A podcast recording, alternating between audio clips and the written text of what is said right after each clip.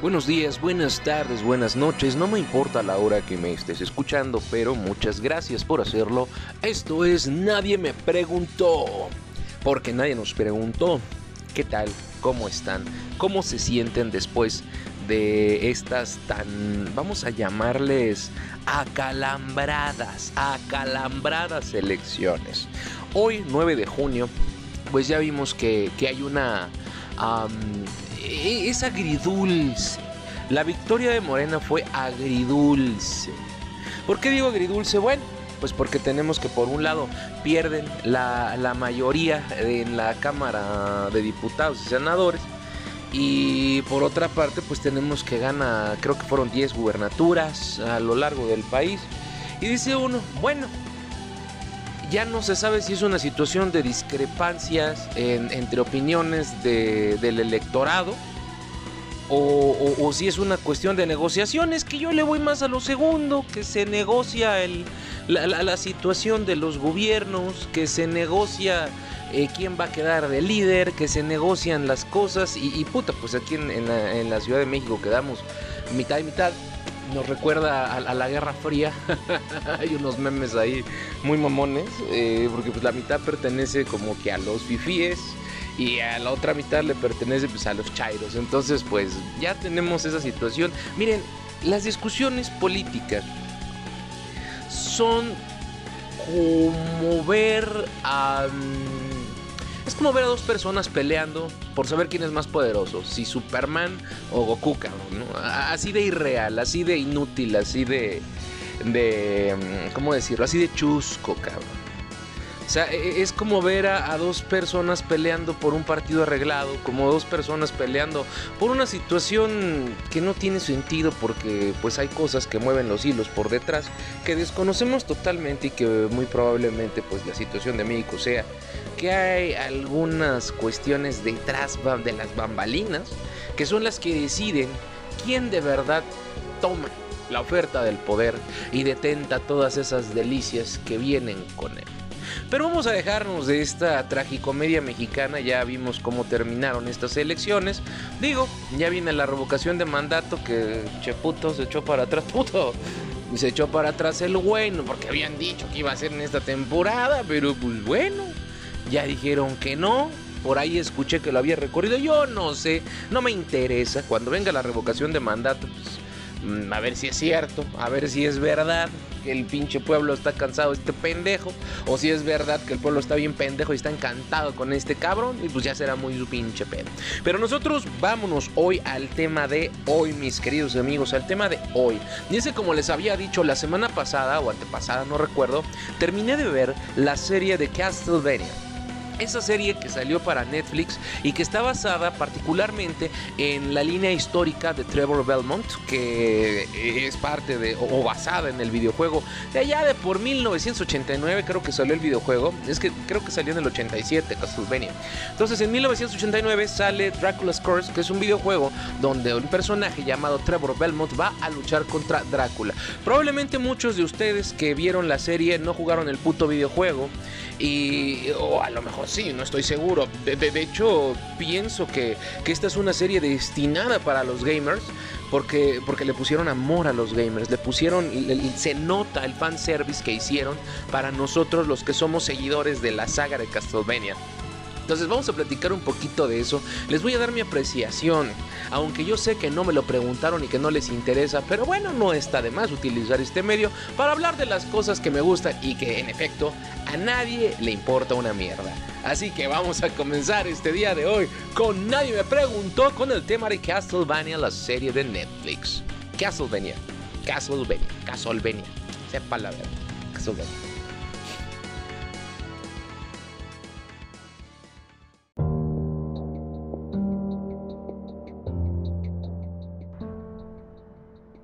Y bien, mis queridos escuchas, pues vamos a comenzar con este tema que no es importante, que a nadie le interesa, pero que la verdad está a todísima madre. Vamos a hablar de Castlevania, la serie de Netflix. Em, miren, me gustó muchísimo, me gustó mucho. Te aviso mi querido pod escucha, que en este podcast hay spoilers. Por eso lo, hice también con este tiempo de desfase, porque seguramente ya muchos vieron eh, la serie y entonces pues no hay nada que, de, qué hacer spoiler, porque seguro ya se la mamaron toda la serie. Entonces, este, vamos. Vamos a platicar un poquito del final y del contenido, ¿no? Principalmente del, sector, del sector artístico y su relación con los videojuegos en realidad. Miren, la historia de Castlevania que se platica en Netflix se desarrolla de una manera distinta o ligeramente distinta a como se desarrollan los videojuegos. Naturalmente debe ser así dado que los argumentos del videojuego no estaban para ese entonces tan elaborados en el caso de Dracula's Curse, que es donde se ubica tanto temporal como este, espacialmente la serie de Netflix. En Dracula's Curse nosotros observamos que Trevor Belmont va junto a dos personajes que son Alucard, Saifa Belnades y otro tercero que se llama Grant. Grant, que es como, no sé, este es un tipo como tipo pirata, güey. O sea, parece un pirata, que en realidad es un ladrón, pero trae su pinche paliacate y acá se cree bien, bien mamón y, bien pirata y, y, te lo encuentras en la torre del reloj y resulta que este cabrón en el videojuego tiene la habilidad de escalar las paredes. Les estoy hablando de un videojuego de plataformas. Cuando digo un videojuego de plataformas, para los que no estén familiarizados con este término, les estoy hablando de un videojuego muy al estilo de Mario Bros, vulgarmente conocido como 2D en segunda dimensión. Hablamos de un, personaje eh, que era súper pesado porque la jugabilidad cuando saltabas con el pinche monito parecía que estabas manejando una puta piedra. Y en realidad tenía un nivel de dificultad para aquellos ayeres pues estaba bastante alto. Y creo que hasta le fue reducido el nivel de dificultad cuando llegó a la versión americana. No estoy muy seguro de esto, investiguenlo si ustedes quieren. El caso es que el argumento del juego todavía no estaba tan bien elaborado difícilmente le podías dar a los personajes una personalidad porque si bien teníamos juegos como Ninja Gaiden, donde tú podías ver las escenas donde aparecía Ryo Hayabusa, que es el personaje principal de Ninja Gaiden, y él tenía una personalidad más o menos bien definida de la que te podías dar cuenta gracias a los argumentos que venían en las pequeñas escenas que aparecían entre stage y stage, es decir, entre nivel y nivel.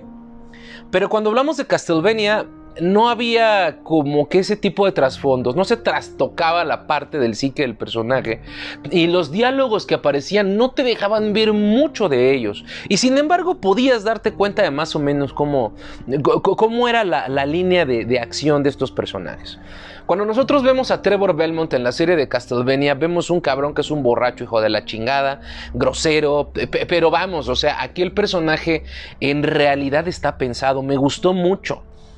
Me gustó mucho, porque nosotros cuando jugamos Castlevania por primera vez imaginamos a un Trevor Belmont muy al puritito estilo de Lion Belmont o Leon Belmont del, del ¿cómo se llama? Este, Lament of Innocence, creo que él es el protagonista de Lament of Innocence en los videojuegos.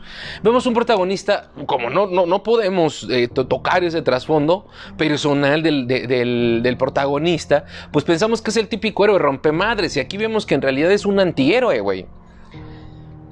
Si ustedes me dicen, no, es un héroe porque ese güey tiene el pedo de la justicia, yo lo denomino como antihéroe porque de alguna manera pues él hace el bien pero no trae esta escuelita como de quiero hacerlo por amor a la humanidad, por pinche mera filantropía.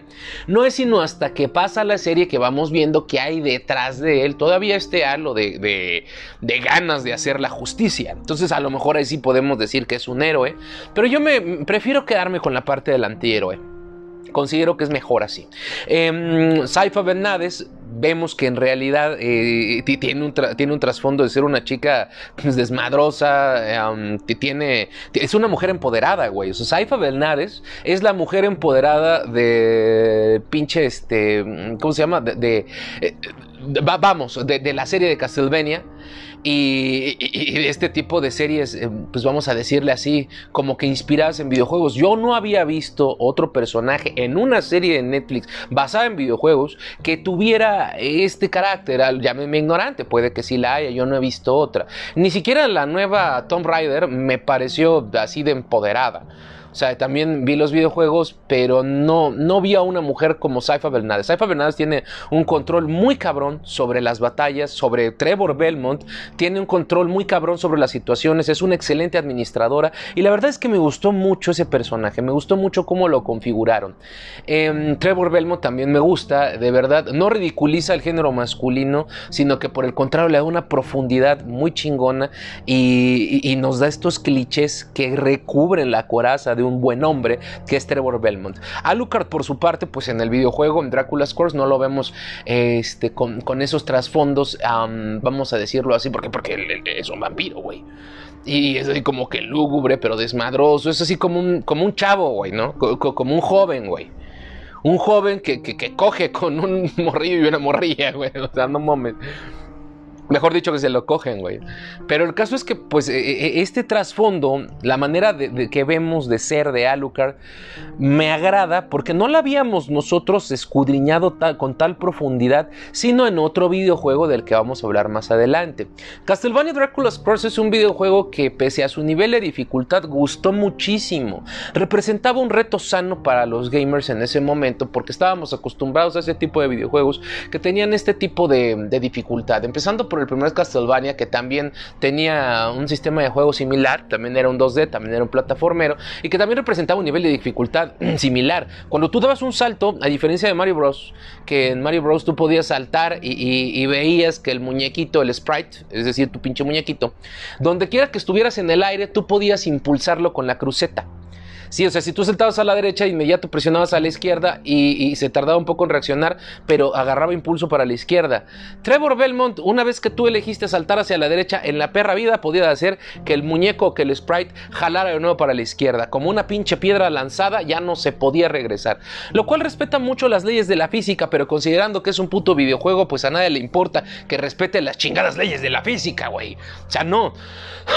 a mí eso me cagaba en la madre, pero en realidad el resto del juego estaba padrísimo, tomar como punto de partida el videojuego de Castlevania Dracula's Curse nos hace pensar primero en que la adaptación iba a ser difícil. Ajá, en que la adaptación iba a estar medio compleja porque tenían que elaborar todo el argumento de nueva cuenta. Porque si iban a hacer una serie de ese tipo pues, se vuelve completamente aburrido ya que el juego era muy lineal. Entonces, ¿qué es lo que hicieron en Castlevania de Netflix? Introdujeron una serie de personajes importantísimos para la saga. Importantísimos, o sea, más allá de Drácula, yo creo que el que se llevó los aplausos fue Isaac, Isaac, eh, quien, quien hace su primera aparición en un videojuego llamado Curse of Darkness, Castlevania Curse of Darkness, que resulta ser en efecto el maestro forjador, pero tiene un perfil completamente diferente. Y es que resulta que después de que de, de, Dracula's Curse ocurren estos... Em, este periodo no me acuerdo como de cuántos años, creo como de seis años después de este asunto, y es cuando este Héctor, Héctor el forjador, va a buscar al castillo de Drácula. me parece que va a buscar a Isaac porque está imputado, porque Isaac creo que le arruina su vida con su esposa Rosalie. Esa es la historia de Curse of Darkness. Sí, esta es la historia de Curse of Darkness. Héctor se encuentra con Isaac y esta rivalidad se transforma en una competencia aberrante de romperse la madre. En la parte final de la, de, serie de Netflix, nosotros vemos a Isaac que trae consigo un demonio súper chingón. Bueno, pues en este juego se llama Abel. De hecho, son Caín y Abel, son dos demonios, ya que en el videojuego Héctor puede forjar sus propios demonios y entre estos demonios a forjar, el más poderoso es este güey. No sé si es Caín o Abel el que él trae. Isaac trae consigo también este este mismo demonio que podemos observar y tiene un tema musical bien chingón que yo creo que se los voy a poner aquí al final. Está muy chingón el tema musical de Isaac y creo que se lo merece. Y, ahí podemos ver que tienen el plan de revivir a Drácula tal y como está sucediendo en la serie de Netflix. Es importante mencionarlo cuando hablamos de la serie de Netflix porque ambas historias se juntan. O sea, cuando derrotan a Drácula, cuando Alucard derrota a Drácula, que en el videojuego es Trevor quien derrota a Drácula por el legado de la familia Belmont, aquí vemos que es Alucard el que derrota a Drácula. Entonces, cuando, Adrian, cuando Adrián, cuando Alucard, que es la misma persona, derrota a Drácula, se culmina o se cierra el periodo del videojuego de 1989, creo que fue el 89, de Castlevania Dracula's Curse para darle paso al argumento que está basado en Curse of Darkness. No totalmente, pero tiene mucho, retoma mucho de Curse of Darkness. Para empezar, el personaje de Saint Germain es extraído directamente del Curse of Darkness, que en Curse of Darkness eh, Saint Germain es un viajero del tiempo que hace desmadres y que eventualmente se rompe la madre con él. Tú te rompes la madre con él, no me acuerdo por qué circunstancia, pero te lo madreas. Ahora, aquí quiero, quiero señalar que esta es una mezcla de, de tres videojuegos de Castlevania que son Curse of Darkness, el Dracula's Curse, que es el de Trevor Belmont, y el juego quizá más importante, no solamente de la industria, perdón, de, de, Castlevania, sino también de todas las propuestas jugabilísticas de Konami, que estamos hablando de uno de los videojuegos que fue representativo. Y la industria de los videojuegos, cuando tú, tú te refieres a la industria de los videojuegos, es imposible dejar pasar al menos títulos como Final Fantasy VII, Gears, Grandia, este, mm, Mortal Kombat, Mario Bros. The Legend of Zelda, que yo creo que es puta, una eminencia, pero entre todos estos videojuegos te vas a encontrar a huevo uno de los mejores videojuegos que ha existido en la historia de la industria. Y me atrevo a decirlo con esa... Eh, vamos, el videojuego que les voy a, que les, del que les voy a hablar está muy al nivel de grandes obras como Metal Gear o como el mismo Gears que se los acabo de mencionar, mencionar perdón. estamos hablando de Castlevania Symphony of the Night. Uno de los videojuegos más importantes, un videojuego que marcó un parteaguas en toda la historia no solo de Castlevania, sino de cómo crear videojuegos plataformeros, de cómo aprovechar sistemas como, el, como los sistemas este, de, jugabilidad de, Metroid, Ajá. porque este, Symphony of the Night retoma el estilo de videojuego de Metroid.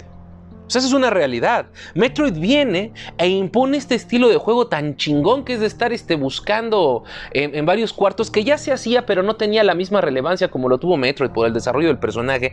Y, y le instala, o sea, toma este, este estilo de juego y le adhiere todavía más cosas importantes, como es la cuestión de los RPGs, pero sobre todo su arte, cabrón. O sea, este pinche videojuego es una obra de arte. Los dibujos, los sprites, tú cuando ves al muñequito moverse te sorprendías porque tiene un nivel de detalle que ningún otro juego había demostrado antes. De verdad. O sea, ustedes comparan el trabajo que se hizo en Symphony of the Night, sacas de pedo, cabrón. La música es legendaria, güey. Eh, hecha por una mujer llamada Michiru Yamane o, no me acuerdo, no me acuerdo, pero es una mujer la que hace toda la música. Tiene una pinche talentazo esa mujer y su hermana, la hermana de esta mujer, es la que le hizo las voces porque sí, o sea, yo compré el disco musical, el soundtrack, el japonés, lo vi en una convención de cómics y no dudé en comprarlo. Y tenía las partituras, cabrón, porque estaba hecho con orquesta, la música fue grabada con orquesta. La música fue auténticamente grabada con una pinche orquesta, cosa que no habías visto en un videojuego anteriormente o al menos yo no lo vi. Eso solo se vio por allá por el 95-96 con la salida de Final Fantasy VIII.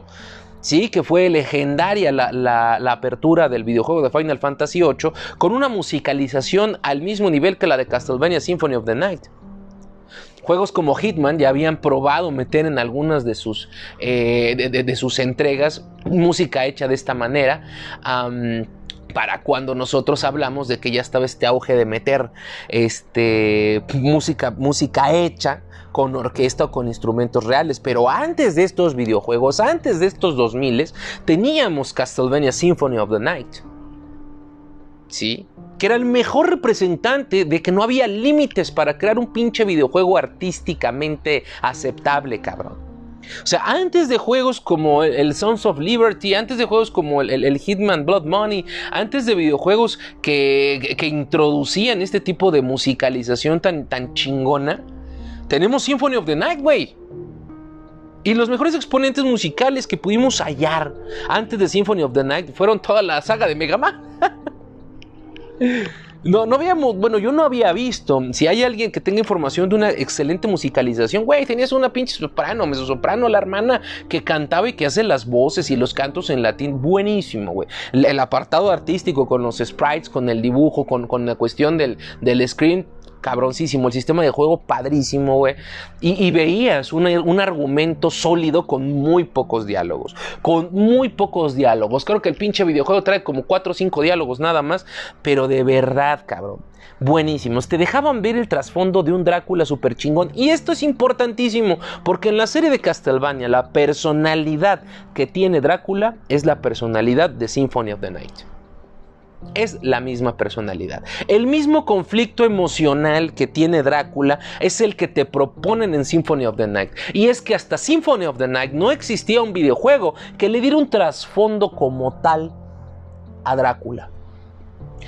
En orden cronológico en la historia de, los videojuegos, primero fue Trevor eh, con, Dracula's Curse, después viene Symphony of the Night y después, mucho tiempo después, sale Curse of Darkness para PlayStation 2. Cronológicamente dentro de la historia, primero sucede lo de Dracula's Curse, luego Curse of Darkness y al final Symphony of the Night. ¿Qué es lo que pasa con la serie de Netflix? Pues retoma toda la, todo el arte que ustedes vieron en, Symphony of the Night, he retomado directamente, perdón, todo el arte que ustedes vieron en la serie de Netflix, discúlpenme, he retomado directamente de Symphony of the Night y Curse of Darkness. Los ropajes de Héctor traen el mismo diseño y el mismo estilo que traen en Curse of Darkness. El ropaje de Trevor Belmont también es tomado de Curse of Darkness y, la verdad fue un acierto, fue un reverendo acierto, fue padrísimo. Claro que no tenían de otra porque en el videojuego de los 80s pues era difícil poder ver qué tipo de ropa llevaban los sprites pero aquí pues ya traen un, arte muy bien diseñado eh, y la verdad es que no deja nada que desear, es buenísimo, cabrón, buenísimo. La cuestión del gore también la pudimos ver muy bien en, Symphony of the Night, es donde vemos por primera vez un videojuego que trae tanto gore tan explícito, porque les digo que estuvo trabajado con muchísimo detalle, con muchísimo cuidado. La verdad es que estuvo fenomenal. Fue un gran trabajo de los directores de, de Netflix para esta cuestión de la serie de Castlevania. ¿Qué es lo, es lo interesante? ¿Qué es lo, que, lo, es lo que a mí me gusta? Lo que más me gustó. Eh, el hecho de haber retomado estos tres videojuegos, mezclar los argumentos, retomar el, arte nos hace sentir familiarizados, nos hace sentir que estamos viendo ya no un remake, ya no una reinterpretación, ya no una interpretación, sino que estamos viendo de verdad un spin-off que nos hace recordar nuestros juegos o nuestros momentos cuando estuvimos jugando estos videojuegos. Yo me sentí bastante, bastante emocionado, me sentí muy bien cuando vi que estaban tomando todas las imágenes del Castlevania Symphony of the Night, porque para mí Symphony of the Night fue un videojuego bastante importante como gamer, pero también como un fan de Castlevania. Me encantó la historia ya que te dejan ver a un Drácula que no es malo solo porque sí. Y es que hasta ese punto habíamos visto un Drácula que era un hijo de la chingada solo por ser un hijo de la chingada. Aquí te están explicando entre dimes y diretes entre como que se puede y como que no se puede, te dejan entrever que Drácula trae un conflicto personal y emocional por la pérdida de su amada Lisa, la mamá de Alucard. Eh, ahí te explican cómo ella es quemada en la hoguera por estar enamorada de Drácula. La entrega anterior que, que desemboca en Castlevania Symphony of the Night, que fue Round of Blood, interpretada, o mejor dicho, protagonizada por Richter Belmont, nos deja ver que Drácula es también un región de la chingada, pero al que quieren revivir. Castlevania Drácula X creo que fue. Y también jalan a las jovencitas y todo el pedo, pero no te dicen en ningún momento qué pedo con Drácula. Llegas a este pinche punto con Symphony of the Night y ves que Drácula tiene un corazón que es un hombre normal como tú y como yo, que está dolido, que, está, que se siente mal, güey. Y que auténticamente quiere, que quiere estar mejor consigo mismo, cobrando una puta venganza. No es la mejor manera de hacerlo, pero yo creo que cualquiera que le maten a su vieja por hijos de su pinche madre ignorantes, pues todos se ponen locos, ¿no? Y tiene un personaje llamado Shaft, que no sé de dónde, por qué le pusieron Shaft, pero me, Shaft, Shaft. No mames, Shaft, güey. Pero vamos, güey, tiene piel roja, hijos de su pinche madre. Pero, vamos, o sea, aparece Shaft y, puede revivir a Drácula y te explica. Y al final del videojuego Symphony of the Night vemos la escena más conmovedora que podemos encontrar en el Castlevania de la vieja escuela, que es cuando le dice a su hijo, perdóname, ¿no? Eh, Lisa, forgive me, farewell, my son, ¿no? Yo conozco hasta los putos diálogos. El diálogo, Die, monster, you don't belong in this world. It was not by my hand, it was me, give me flesh. O sea, pinche juegazo, güey. De ahí viene la frase, ¿no? Enough talks, have at you. Bueno, cuando nosotros vemos cómo Drácula se arrepiente y pide perdón a su hijo y pide perdón al alma de su esposa, pues es cuando vemos el trasfondo más humano de Drácula. Y vemos que todas estas rebabas, que toda esta cuestión de los pinches monstruos y las bestias, pues nada es nada más que la pinche consecuencia de una sociedad destruida. El tema social es importantísimo, güey. O sea, tiene muchas cosas, el videojuego trae muchas cosas que, tomaron para crear la serie de Castlevania. En Castlevania vemos una sociedad decadente, jodida y podrida que es la que trae para sí misma la pinche maldición de Drácula. O sea, Drácula's Curse, dicen muchos comentaristas de videojuegos, que, que le llaman Drácula's Curse porque supuestamente Drácula pues hace caer una maldición sobre todo Valaquia y, pues todo, o Rumania, no sé qué pinche, es, está medio cabrón, yo, no entiendo si se refiere a toda la, sección de Rumania, a Valaquia nada más, eh, o si soy muy pinche ignorante, perdón, no sé si Valaquia y Rumania, creo que Valaquia está dentro de Rumania, no estoy seguro son dos países diferentes, perdón de mi puta ignorancia, chingo a mi perra madre, güey, perdón, luego les regreso los dineros en impuestos de la primaria. Este, y Transilvania, ¿no? Pinche ciudad ficticia. Y, ni tan ficticia, güey, porque creo que sí existe el Chile, no sé. pero sucede en toda esta región. Entonces dicen los comentaristas de videojuegos que eh, Drácula's Curse pues, narra de, una maldición que pone Drácula sobre toda esta región y que por eso toda la gente es culera. Cuando nosotros jugamos eh, Symphony of the Night, pues vemos que existe un pinche pedo social, ¿no? Que, sucede chingos de años después de, Drácula's Curse. Symphony of the Night sucede muchos, muchos, muchos años después, siglos después de esta cuestión, generaciones después. Entonces es difícil comprender a qué se refiere con la maldición. Bueno, pues aquí vemos que la dichosa maldición no es una maldición, es una manera de decirlo. Es una manera en la que la sociedad estúpida y pendeja e ignorante le echa la culpa a Drácula de ser estúpida, pendeja e ignorante, ¿no? Es una maldición de Drácula, oh sí, oh mira, un niño, voy a mandarlo a matar nada más por placer. ¿Sí me explico?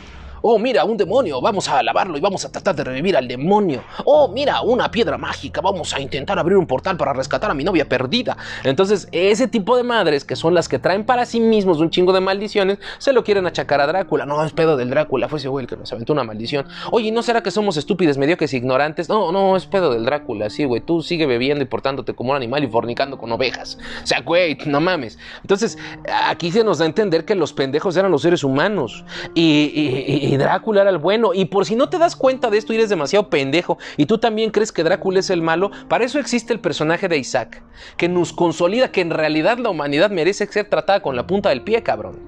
Porque es una mierda, como en la vida real. Entonces, tú tienes a, a Isaac, que es un relegado social, güey. Misántropo, que, tiene un desarrollo tan chingón, porque vamos, o sea, tú ves a Héctor de, de Course of Darkness del videojuego, es un güey que, que, va por amor y lucha por amor, pero en algún punto del videojuego, por, por favorecer al argumento, él tiene que sobrellevar y superponerse ante el dolor de haber perdido a Rosalie y su esposa.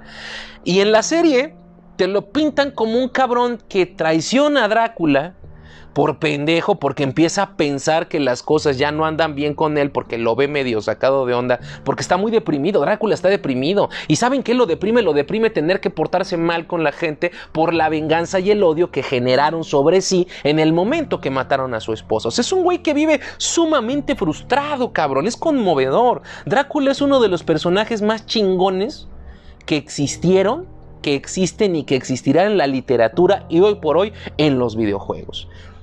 Tenemos un hombre frustrado, triste, un hombre que está acongojado, apesadumbrado, y que tiene pedos como los de cualquier ser humano y se acerca a su amigo Isaac para platicar con él y le salva la vida. Le salva la vida poniendo en Isaac la esperanza de que puede existir una vida mejor. Y es lo que Isaac interpreta y lo que representa. Cuando Isaac se ve salvado y tiene que portarse como un auténtico mierda, trata de redimirse, pero no para dar una oportunidad a la humanidad, sino para darse una oportunidad a sí mismo. Y a partir de él, trata de comenzar el cambio hacia afuera, lo que nos deja una excelente lección de cómo aplicar esa cuestión de que cámbiate tú y puedes cambiar el mundo. Isaac es un personaje que en toda la serie fue el único que tuvo un aprendizaje orgánico y un aprendizaje que de verdad te deja algo bueno de toda la pinche serie. Incluso muy respetable la pinche batalla que tuvo contra Carmila. O sea, fue un personaje que, que no hubo necesidad de nerfear. Estuvo tan, tan bien pensado ese argumento que no hubo necesidad de nerfear a Isaac en ningún momento. Él es poderoso desde el principio y se va poderoso al final. Tampoco hubo necesidad de, ponerlo, de ponerle power-ups. Isaac peleó como peleó y utilizó sus poderes que ya conocíamos. Muchos güeyes que vieron la serie no comprenden que cuando Isaac trae consigo al demonio Abel o al demonio Caín, como le quieran llamar, porque me parece que es el mismo güey, este, que, es el güey que sale, el último demonio que sale peleando a su lado, muchas personas que vieron la serie, que no jugaron los videojuegos, no comprenden que esto es algo que los fans estábamos esperando. Por eso dije al principio que esa es una serie hecha para los fans. Los fans estábamos esperando que auténticamente saliera una cosa como esas. Porque el sello característico de Isaac en el videojuego era traer ese demonio consigo. Siempre lo traía con él. Entonces, eh, eso fue un regalo para nosotros los fans, para los que estábamos siguiendo la obra, para los que nos, nos gustó el videojuego y los que lo llevamos en el corazón de jugador, cabrón. El final fue impactante, güey. Cuando tiene la lucha con la muerte como batalla final me pareció estupendo. ¿Por qué? Porque, por ejemplo, en el videojuego de Symphony of the Night es Alucard quien derrota a Drácula. Y fue, yo creo que fue el mejor argumento que tuvo Castlevania de la vieja escuela. Cuando Alucard pelea con su padre, el conflicto es bastante emocional y tiene bastante sentido. y le hace mucho honor a Drácula a que lo mate un Belmont cualquiera, ¿no? Que no es un Belmont cualquiera, pero y creo que fue el más poderoso de todos también, entre él y Richter Belmont, pero, pero vamos, o sea, lejos de que lo mate un Belmont, lo mata su propio hijo. Recordemos que la historia de este Drácula, él es Matías Kronkis, creo que se llama, que es amigo del, de León Belmont y que al final terminan metidos en pedos porque ambos eran de las cruzadas, entonces se, piensa que es este mismo personaje. Eh, al final, pues cuando se consolida la muerte de Drácula por todos los Belmont, pues el hecho de variarle con Symphony of the Night, retomar ese argumento, retomar ese arte, que me encantó, por ejemplo, cuando sale un monstruo que se llama Malachi, güey, me encantó verlo en la batalla de, este, en las batallas de de Castlevania de Netflix, me gustó mucho ver al Malachi. Bueno, cuando nosotros vemos que le hacen honor a Drácula poniéndole un enemigo tan poderoso como su hijo y le quitan un Belmont, me sentí un poco aliviado, la verdad es que me gustó. Eh, por, el conflicto tan cabrón y emocional que nosotros vimos en Symphony of the Night. Mucha gente que vio la serie de Netflix dice que le hubiera gustado ver a Trevor Belmont peleando contra Drácula, pero yo les digo a ustedes, ustedes no jugaron el videojuego, cabrones. Cállense. la serie era para nosotros.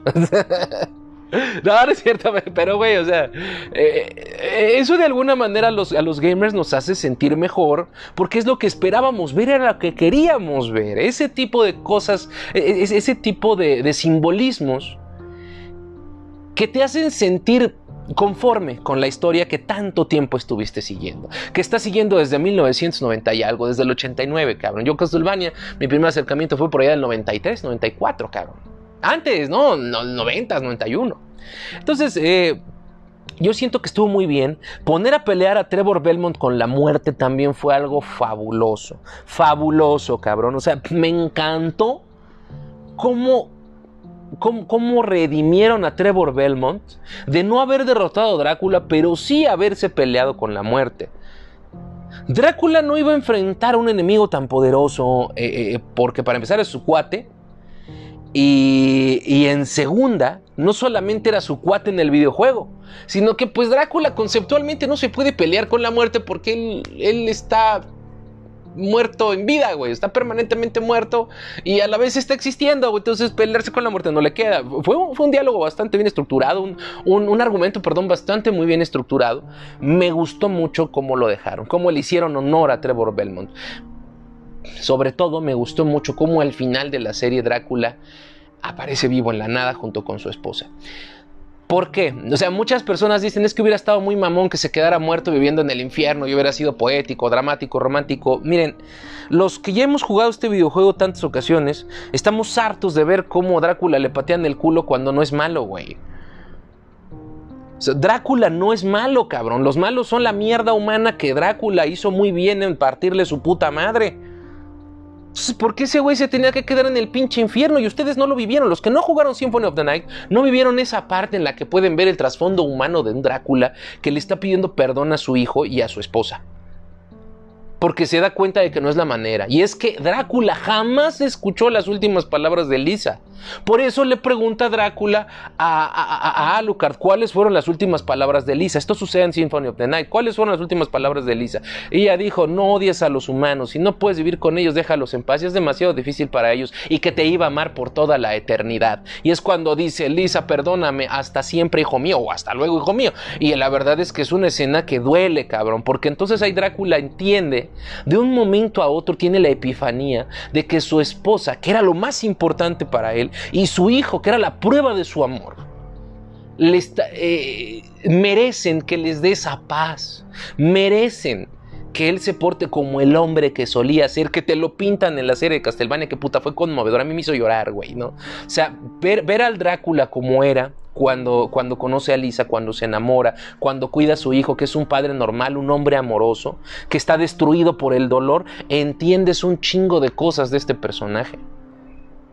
O sea, incluso yo me atrevo a decir que la razón por la que Drácula ya no vuelve a aparecer con estos mismos trasfondos personales, ya no vuelve a aparecer como como un ente totalmente malvado o un ente hueco solamente hecho de pura mierda, porque ustedes juegan los Castlevanias posteriores y lo que se van a encontrar son unos jefazos bien raros, güey, unos pinches monstruos que emanados del caos y llega al punto de que Soma Cruz es la reencarnación de Drácula, la parte humana, o sea, la, esta parte que está enamorada de Lisa y, y se tiene que pelear con su parte culera y una bola de pendejadas, ¿no? Pero ya no vuelve a aparecer porque aquí se nos explica todo. Aquí se te quita el coraje o las ganas de pelear contra un buen hombre. ¿Por qué vas a pelear contra Drácula? ¿Por qué, güey? Si tiene razón en sentirse como una mierda, al contrario, hasta lo ayudas. Esto te genera la simpatía por personajes como Isaac, personajes como Héctor, y te genera una... El personaje de Carmil estuvo tan bien hecho que te engendra respeto pero también te engendra odio. O sea, porque tú la odias a la vieja por hija de la chingada, por traidor, hija de puta. Pero también es un pinche personajazo, güey. O sea, Carmila auténticamente es el tipo de vieja que todos quieren odiar, güey. Poderosa. Empoderada, güey. Esa vieja es empoderada. Más empoderada que Saifa Belnades, güey. Esa es súper empoderada la pinche vieja, güey. Cabrona, la, la, vieja cabrona, inteligente, culta y con una razón de venganza, güey. Lo que la convierte en el perfecto antihéroe, güey. O sea, eh, para mí Carmila no es una villana. Porque tampoco tenía algo que tú dijeras es mala, güey. No, güey, la vieja era ambiciosa, quería poder por encima de todas las cosas. Eso no te vuelve malo, güey. Eso te vuelve un pinche megalómano hijo de puta, pero no malo. o sea, la vieja no quería hacer nada, quería tener orden para sí y para su gente. Malo para los seres humanos, pero bueno para sus compadres vampiros, que al final como que desvaría un chingo y como que las carnalas no tuvieron los huevos para seguirla, pero si lo hubieran seguido hubieran logrado algo grande. Pero las carnalas ya no quisieron hacer nada. Mis personajes favoritos, esta Leonor, creo que se llamaba la, que se queda con Héctor, al final se suicida la cabrona por no querer vivir en un, en un mundo así de encerrada y, y, sintiéndose mal. Pero me gustó cómo era tan hija de puta, ¿no? Yo siento que esa era la verdadera villana porque se portó como una verdadera mierda. Engañó a Héctor terriblemente, güey. Este, cómo abusa de él, abusa de su inocencia, entre comillas, se lo hace bien pendejo. Y la pinche vampiro vikinga, o no sé dónde eras, que era una mamadota y se ponía su armadura de día, fabuloso. Ese personaje yo creo que a todos nos encantó o nos hubiera gustado ver a esa, a esa vampira peleando con Alucard o peleando con Trevor o con el mismo Isaac me hubiera gustado ver a ese vampiro peleando con alguno de esos cabrones. Evidentemente le iban a romper su madre, pero, hubiera estado chingón verlo. Yo creo que te quedas con ganas de eso, pero no te quedas con ganas de más. La serie cierra muy bien. Ver a Drácula vivo al final te, hace sentir como un videojugador. A lo mejor como espectador que nunca jugaste el videojuego, pues te vas a sentir un poco mal y dices, ah, chinga tu madre, ni siquiera me explicas por qué revivieron. ¿Por qué no te lo explican, güey? Esos señores se llama fanservice. Ese fue un regalo para nosotros, los que jugamos Symphony of the Night, los que jugamos Curse of Darkness, los que jugamos eh, Dracula's Curse, los que jugamos Round of Blood, los que jugamos Dracula X, los que jugamos el Castlevania 4, el Super Castlevania, los que jugamos todo lo de Soma Cruz, de Harmony of Dissonance, los que jugamos todo eso, ese fue un regalo para nosotros. ¿Saben por qué? Porque yo no necesitaba que me lo explicaran, estoy tranquilo. Como gamer me siento a gusto, por fin le dieron a Drácula un poquito del respeto que se merece, porque lo chingaron mucho durante todos los juegos, lo chingaron bastante y el güey solamente quería a su esposa y a su hijo, vivir una, una vida familiar normal y común, ese tipo de cosas a las que no tienen derecho ningún mexicano. ya en serio. Este. El, el hombre solo quería tener una vida familiar sana, bien y a gusto, cabrón. Y, no chingan mucho. Incluso en la nueva serie de los Lords of Shadow, Drácula también fue muy castigado, güey. O sea, Gabriel Belmont se convierte en Drácula, pero tiene una vida de mierda y tiene unos, unas, este, unas malas pasadas que le juegan cabrón porque abusan de él en todas partes hasta que lo convierten en Drácula y la vida nunca, en ningún momento le sonríe, güey. No le sonríe en ningún pinche momento. Que tú digas verdaderamente le sonríe. No, güey. Y aquí me están regalando un poco de paz para uno de los personajes que se ganó mi cariño, mi estima, güey. Yo les puedo decir que muchos preferimos a Drácula por encima de los Belmont.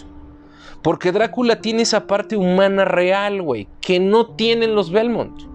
Hasta este momento que vimos un, un, Trevor Belmont bien borracho y bien desvergue, que, la verdad también se gana tu pinche aprecio. Es el pinche amigo que todos queremos tener, güey, ¿no? Y, y, y, Saifa Belnades, pues es como la mamá de todos, güey. Es una vieja bien chingona también. Entonces, ¿qué les puedo decir, güey? La verdad es que yo terminé enamorado de la serie. Me encantó cada uno de los detalles. Me gustó mucho cómo la muerte se disfraza de esta situación de, de, este personaje que está. que es conocido por, por Saint Germain. Saint Germain me gustó mucho la, el personaje de Saint Germain. No se ve nada patético. A pesar de que la actitud actitud que tiene es una actitud muy miserable. No se ve patético. También se ve potenciado por el amor. El amor es, la cosa que, mueve a todos estos personajes. ¿sí? mueve, mueve a Drácula, mueve, mueve a Héctor, cuando está con Leonora, güey, ¿no? Cuando está con la, con Lenor, güey, creo que le dice él, cuando está con ella, güey, se enamora auténticamente de la vampiro y por eso se deja engañar, ¿sí? Trevor Belmont se calma por el amor que, tiene hacia Saifa. Saifa se enamora de Trevor Belmont. Y lo demuestra al final, o sea, todo el tiempo es muy duro, es una mujer muy así, pero al final cuando ve que Trevor se muere, la chava queda súper deprimida, demostrando ese lado noble de una mujer que está enamorada, se convierte en la mujer enamorada. Lo que no vimos en toda la serie, lo vemos en ese momento, me parece fascinante, cabrón. Alucard también muestra esa parte de su amor por los niños, de su amor por, por, la humanidad, por su lado humano, y vemos que algo iba a pasar entre Alucard y la muchacha esta. Entonces, la, que estaba de jefa de la aldea, ¿no? Que está a sus alrededores. Entonces, el amor es un tema recurrente que mueve a todo. Platican mucho respecto a, cuestiones filosóficas, charlas existenciales. Cuando platica con Isaac y le dice cómo se siente, Drácula se abre con Isaac. Eh, e Isaac, cuando vemos cómo él les odia a la pinche humanidad, pero cuando lo salvan, de inmediato pasa por un cambio. Conocemos un Isaac misántropo. Cuando, cuando es salvado por Drácula, él ya comprende de que hay algo que debe cambiar, de, que, debe estar mejor, ¿sí?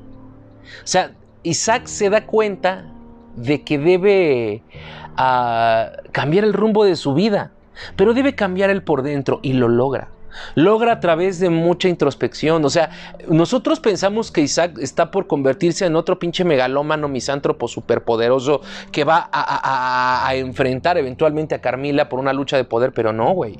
Nos da este giro tan sorprendente dentro de su depresión y su soledad, dentro de sus viajes, que él comienza a auténticamente volverse una persona sana, sana por eso le dice, mira, ustedes viven así, a, sus demonios, viven así porque todo el tiempo así se les ha hecho creer que deben vivir.